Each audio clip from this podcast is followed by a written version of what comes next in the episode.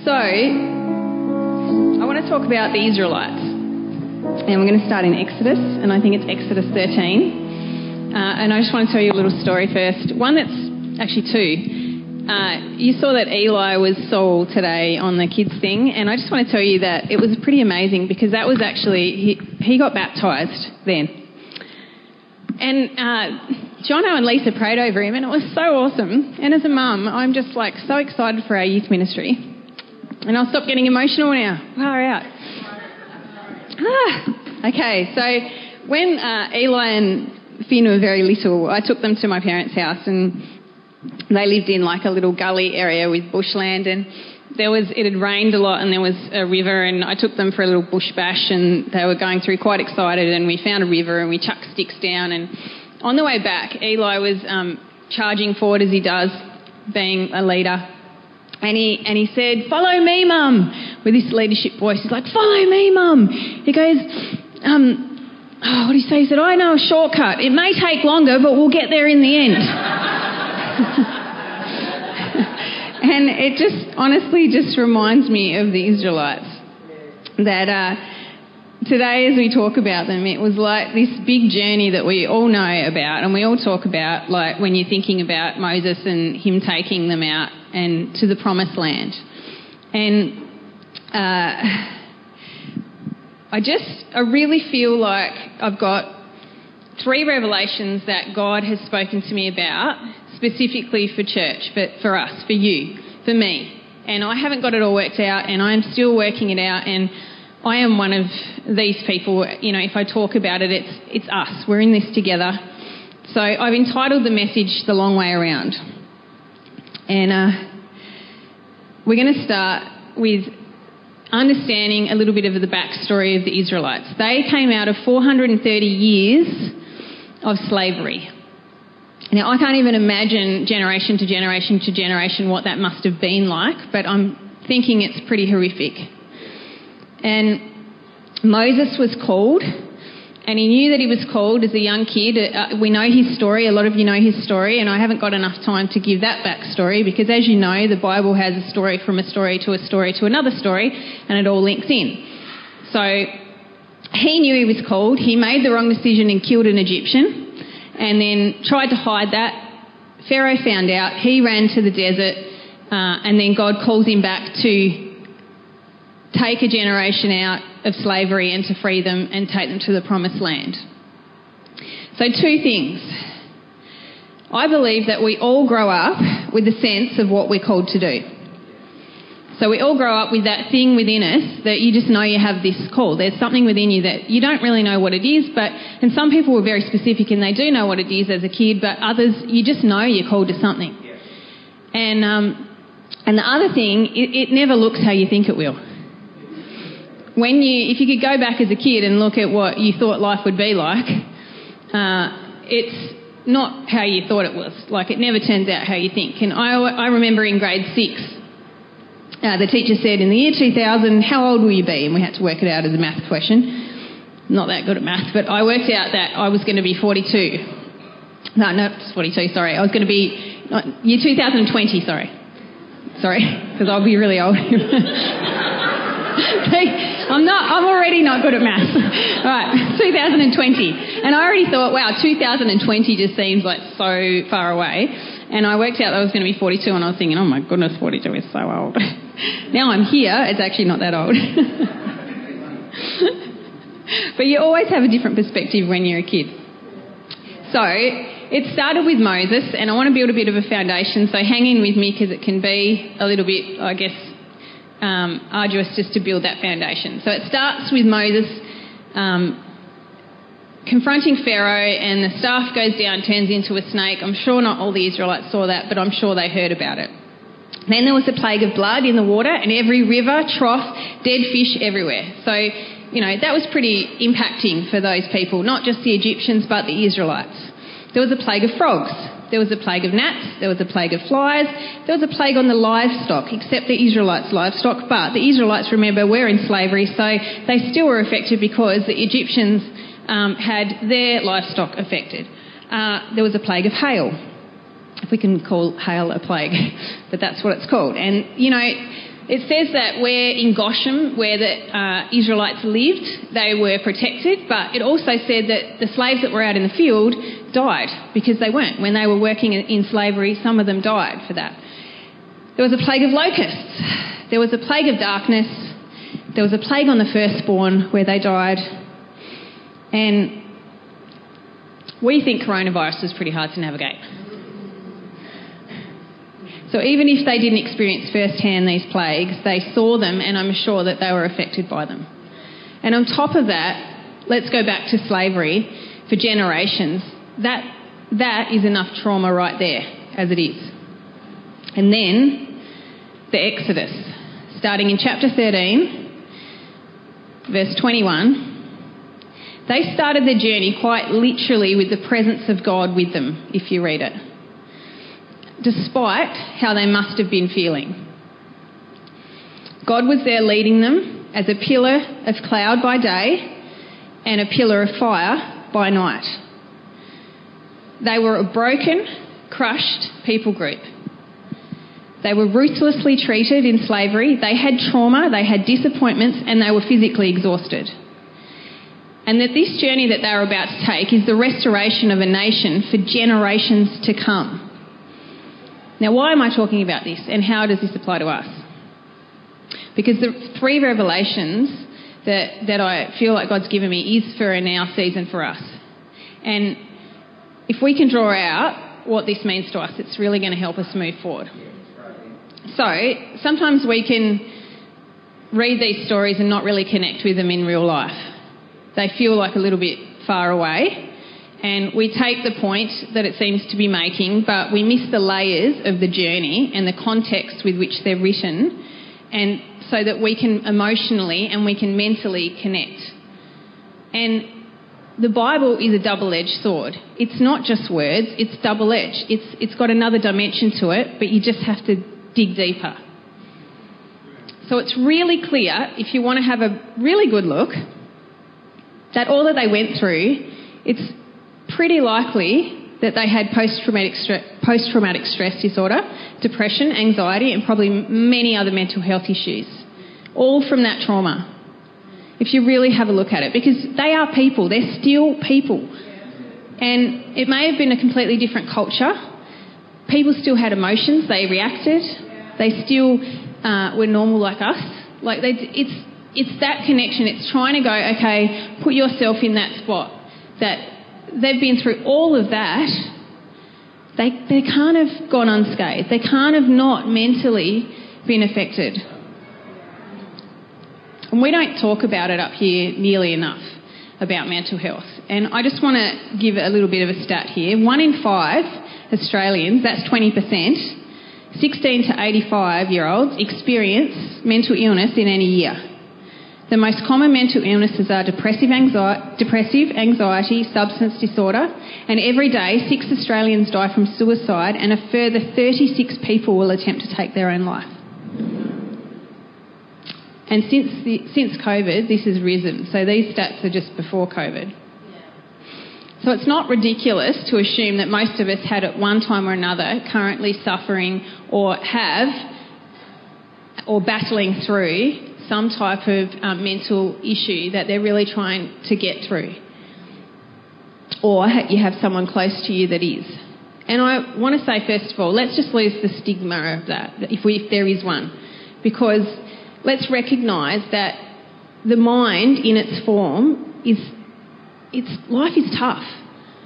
And we need our minds. And we need our hearts. And we need a healthy body. But it's no good having a healthy body if your mind's not healthy. So let's get it all out in the open and acknowledge that it's human and that it's okay. And that we're all in it together. Your mind matters and your heart matters. And there can't be a disconnect between the two. And sometimes there is, and that's the battle to get it back. Your physical health matters. But most of the time, it's so hard to balance all three, isn't it? You feel like you got one under control and then the other one blows out, and then you feel like you got one under the other one under control and the other one blows out, and then you're just like, oh my goodness, just bring me the chocolate.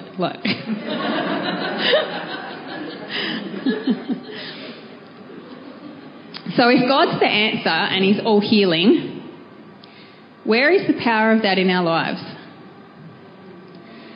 Now, this isn't a shame or guilt-filled question. This is a genuine quiet cry of my heart. This is something that I have been mulling over and mulling over and mulling over because how do we access what God has for us now? How does it go from being a story in the Bible to being a miracle in your own life? How do you make it real? How does it transform you? How does it change you? How do you go from just knowing the words to having it absolutely changing the inner you so that you can walk in wholeness like you never have before?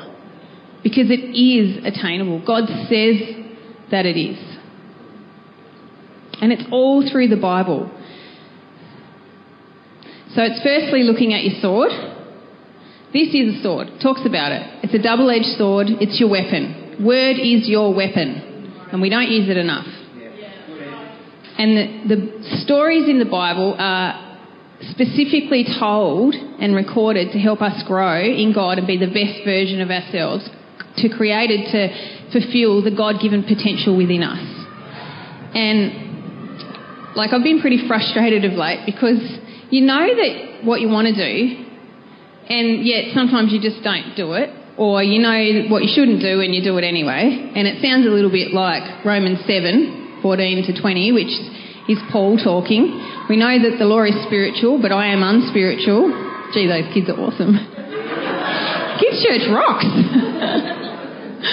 sold, to a, sold as a slave to sin, I do not understand what I do. For what I want to do, I do not do, and what I hate, I do. And if I do not, if I do what I do not want to do, I agree that the law is good. And as it is, it is no longer myself who do it, but sin living in me. For I know that good itself does not dwell in me, that is, my sinful nature. For I have the desire to do what is good, but I cannot carry it out. For I do not do the good that I want to do, but the evil I do not want to do, I keep this, I keep doing. And now, if I do what I do not want to do, it is no longer who I that do it, but it is sin living in me that does it. That is a tongue twister. But it's two battles. It's the one with your heart and one with your mind. It's a choice. It's being human and understanding that there, we just fail. We just continually, there are things that you just feel like, why am I not on top of that? And I just want to tell you, I'm still not on top of stuff from last time I spoke. but you know what? It's a journey. It is a journey. And I want to encourage you that we are on this incredible journey as church, and I'm so excited and I get very emotional about it because I can just see people growing, and it really encourages me that uh, that people you just it doesn't matter if you fail, it matters that you know that you don't get up and try again, and and we're moving forward as a corporate body, and it's really exciting to see what God's doing. So there's weapons, like I mentioned, there's the armour, there's recognising that, like, if you've ever thought about it before, we live in a tri-dimensional world. So flesh, soul, and spirit. I'm sure you've heard that before. And Chris Vallotton explains it well. We are a spirit with a soul living in a flesh body. I'll say that again. We are a spirit with a soul living in a flesh body. Not that we're a body and we have a soul and a spirit. We are a spirit with a soul living in a flesh body. If you get a different perspective on that, it can change everything you find your position and you discover your identity. So let's go back to the Israelites. Because I feel like it's very similar to what we're, where we're at corporately, like I said, and we're ready to go to the next level. So my first point today is perspective. God knows where you're at. He knows your mental state. He knows your heart state. He knows your emotional state. And they cried out to be free from slavery, and each of us in our own way, in our own time, came into relationship with God uh, if you have a relationship with God, and you, you become by getting freed from the mess of the world. And it almost like just takes that journey to slowly pull those things off and to be get to get free again. So Exodus 13, 17, I just want to read out. And I'm reading it from the Message Bible. So it happened that after Pharaoh released the people, God didn't lead them by road through the land of the Philistines, which was the shortest route. For God thought, if people encounter war, they'll change their minds and they'll go back to Egypt. So God knows where the body is corporately. He has the ability to lead corporately as well as personally. And so he recognised that they were not up to going the shorter way. They had to actually go a different way, which there wasn't as many battles. so that they could, uh, just for their state of mind, for their re- restoration. They were fragile, they were disappointed, they had unfulfilled dreams. So the whole point of the journey was to restore them personally and corporately. I love the idea that we're to live in the plan of God rather than the circumstances of life, if you think about that. It's such a great, different perspective. So you have to live in the tension of knowing you don't see the whole picture, uh, but only God does, and, and you, bit by bit you just see the glimpses. And I love thinking about that. There is a real tension to that because you just want to take control. And then you give it back to God and He just gives you a little glimpse of where He's taking you. And then you think, no, no, that's not fast enough. And then you take control and then you give it back again. And Bill Johnson says that um, if you taste it for yourself, and he's re- referring to Psalms 34:8, taste and see that the Lord is good. If you taste it for yourself, you'll see more clearly. Your perception of the truth will increase as you experience the truth more deeply. So, truth. Like I said, this is the truth. If something happens in church and someone sees it, and you're standing over there and you're standing over there and something happens in the middle, you always get a different perspective of what happened. It's a different truth. But this truth never changes. And so you take your truth of what happens in your truth of your life and you match it up and line it up with the truth of God. Because all other truths are based, are based on experience. And God's truth is God's truth, and He is the one that sees the whole thing. So I don't know I'm assuming you're going to understand this story. For those of you who have cars, I have this car windscreen and I have a busy life that where I jump in the car and the windscreen's dirty and I zoom off and I don't have time to clean it and then there's times where you just you know put your windscreen wipers on and wipe away whatever's on the outside but my problem is is that I've got grubby hands and bugs and things on the inside and it changes the perspective of what I'm seeing regardless of how many times I put the windscreen wipers on the outside it's the inside that's the problem and it's not until I stop and I actually go and clean the inside and take the time out to do it that I get a different perspective and I get a clearer view. And that's what I think that we just don't take enough time to reflect on our lives and we see situations based on our experience and if they've been negative then our view will be negative even though the situation doesn't have to be. And I always wondered why after the Israelites seeing so many miracles. So they see all these miracles, and we know about it. The sea, Red Sea parted. They go and they, they're hungry and they, they grumble and they get manna given to them at their doorstep. And then they're thirsty and then there's water comes out of a rock. And what I didn't understand is why, at every opportunity, did they turn and walk away from God? Why? And it's at that moment that I really disconnect from this.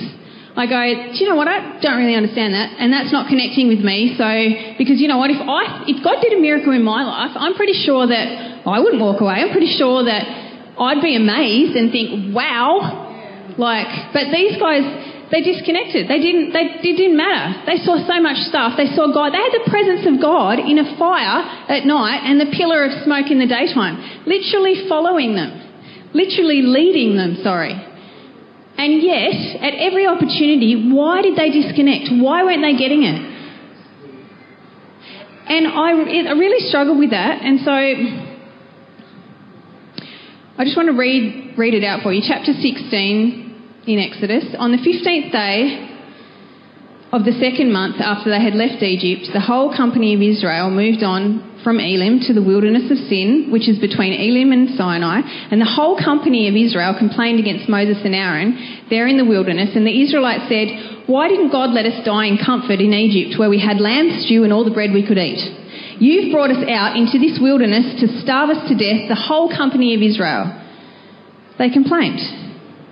But do you realise something? If you look at it with a different perspective, they had trauma of the past. They are conditioned to look back rather than face fear of the unknown future. They lack trust in God.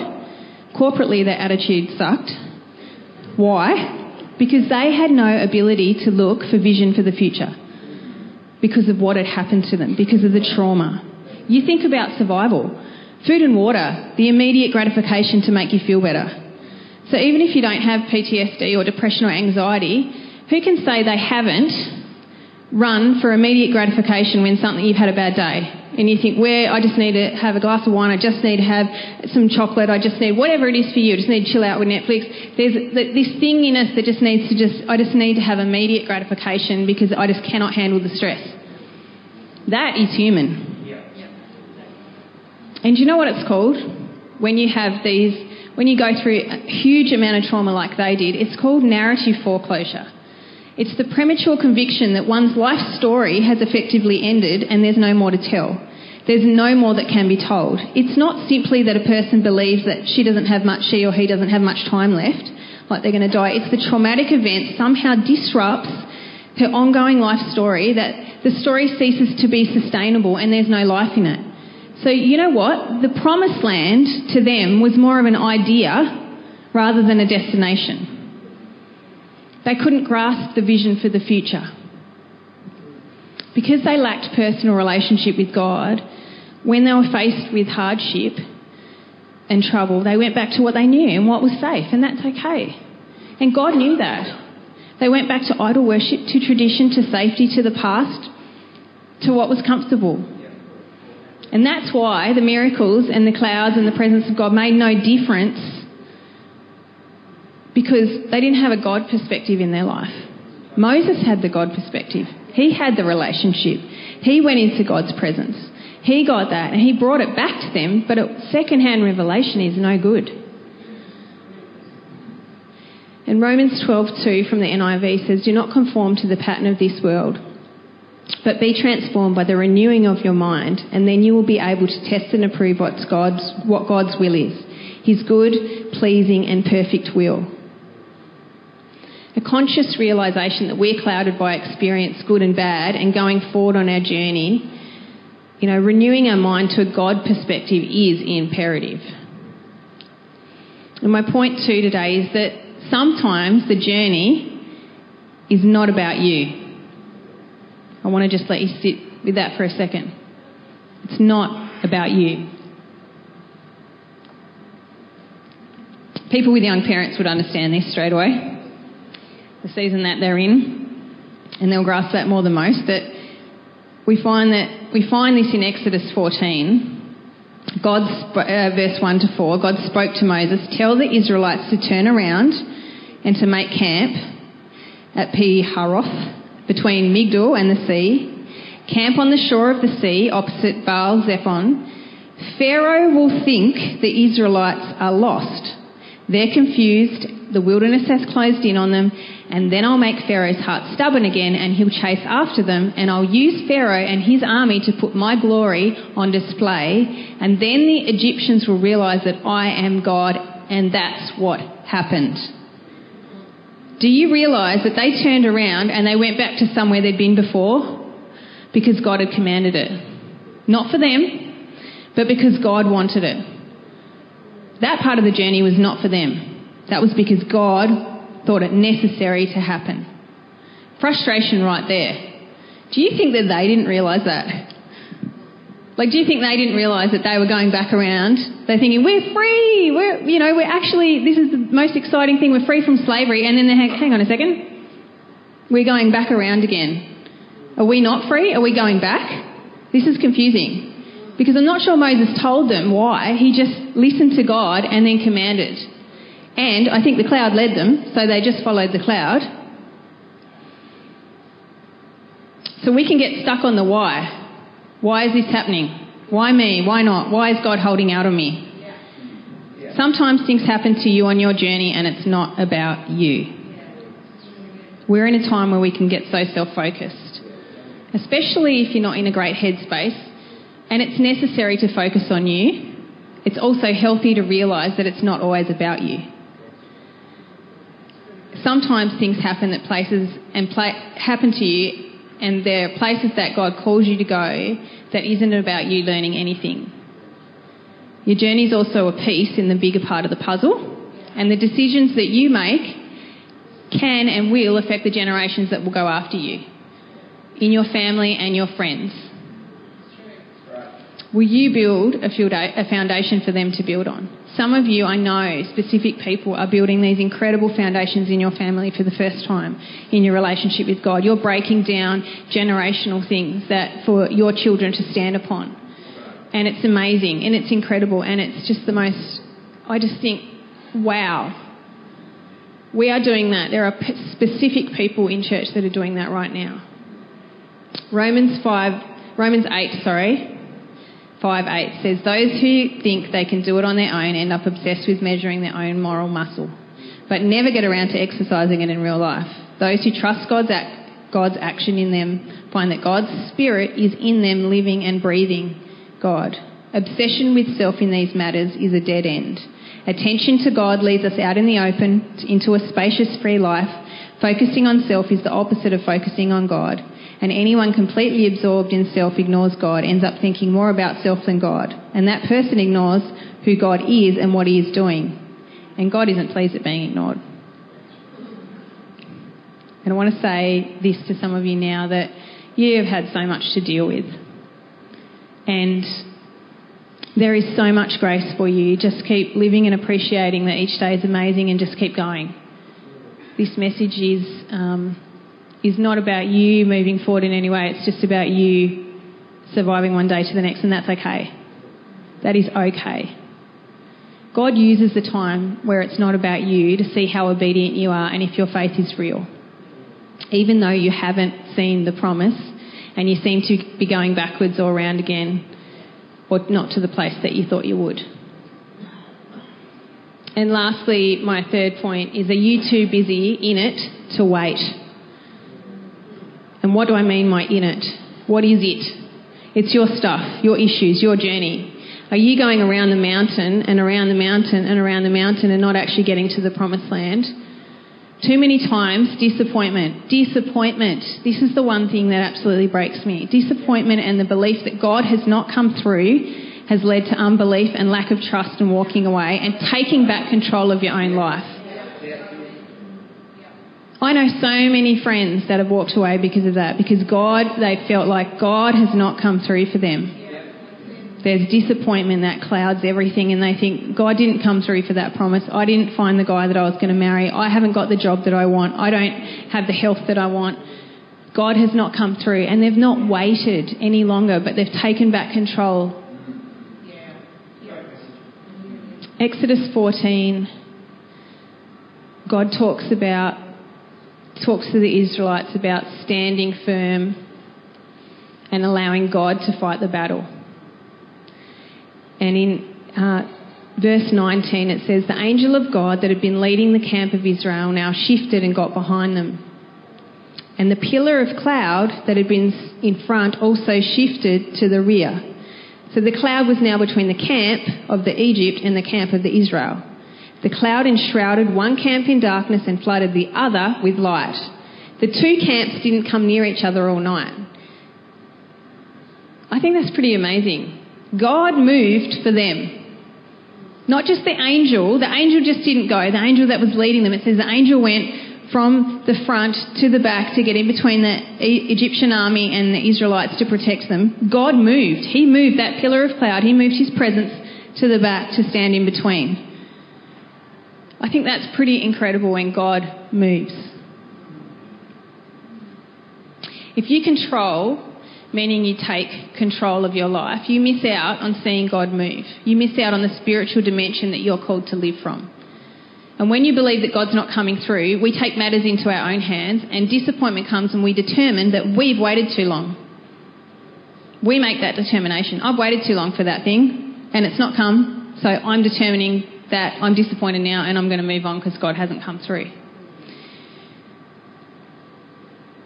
What if what we are doing, sorry, if what we are doing no longer needs the input of God, is it really what we're meant to be doing? The difference between good and God. We've heard this before. I grew up with this. You know, don't make, you know, enemy, the good is the enemy.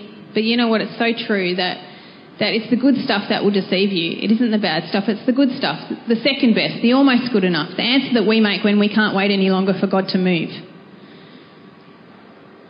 And you don't most of the time intentionally leave And you sometimes do it with motives that were good, but you just get waylaid because you're too busy making your own choices. It's like swapping relationship for religion. The heart of holding tradition because you value something is lovely. It's beautiful. But it's lost when you sacrifice it for relationship. Like, church is awesome. But when it becomes an event and it doesn't become something that where you actually are seeking God, but you're too concerned about whether the chairs are straight, then you've lost it. We want the heart. We want relationship. And do you know what we also do with our issues? We validate what we do. We rationalise it. You can explain away everything you do and justify it and give every reason that you want to. And no one's going to stop you because nobody knows your heart except for God. So there's a difference between honest literal truth and the honest truth of the heart. Like withholding information from someone, only telling half the story, mostly only telling the bits that make you look good. Like there's honesty and then there's honesty. And I really feel like God's calling us to another level of honesty where we don't validate it and try and rationalise it away and justify it. That is hard. And I am talking to myself here. The team can come up. We even use our issues as an excuse. And no one, like I said, no one can see your heart except for God. And there was a whole generation that I believe got lost because they stopped abiding in Him and they didn't see the promises of God in their life. And the disappointment took them out before they saw their promises come to fruition. They took control. Nate Johnson says the pews have become the graves of the most gifted and anointed for generations, but who will decide to put on their war boots and pick up their sword for their generation? We are at a turning point. The long road back around the mountain or the promised land. We get to choose. Truth, righteousness, peace, faith, salvation are more than words. This comes from Ephesians 6. Truth, righteousness, peace, faith, salvation are more than words. Learn how to apply them. You'll need them throughout your life. And I just want to finish with this. The key here that God really showed me isn't to chase after a corporate revival. It's to chase after a personal revival corporately. We need to make this personal. This is about us. I don't know your heart. You don't know my heart. God knows your heart. And you know one of the coolest things about this whole story about the Israelites and Moses is that it didn't matter that they had a bad attitude. It didn't matter that they had trauma. It didn't matter that they had they, they didn't they kept going back to the things they weren't. God brought the miracle. God brought the breakthrough because Moses had the relationship. Who's going to stand and have the relationship to bring breakthrough to the person next to you? To bring the breakthrough to your family? Who's going to stand in the gap? Who's going to take the challenge of going, you know what, I'm going to fight this battle. I may not get it right. In fact, I'm not going to get it right. I may have a bad attitude. I may fail. I may have trauma. But I am going to stand for this generation, for your generation. There, there are representatives of all generations in here today. And there are people that walked away when you were young, or if you've never been in church and you never even knew, or there's people you grew up in church, it doesn't matter. There are people that don't know God. Are you going to stand in the gap? Are you going to bring the breakthrough? Are you going to cry out for God's presence?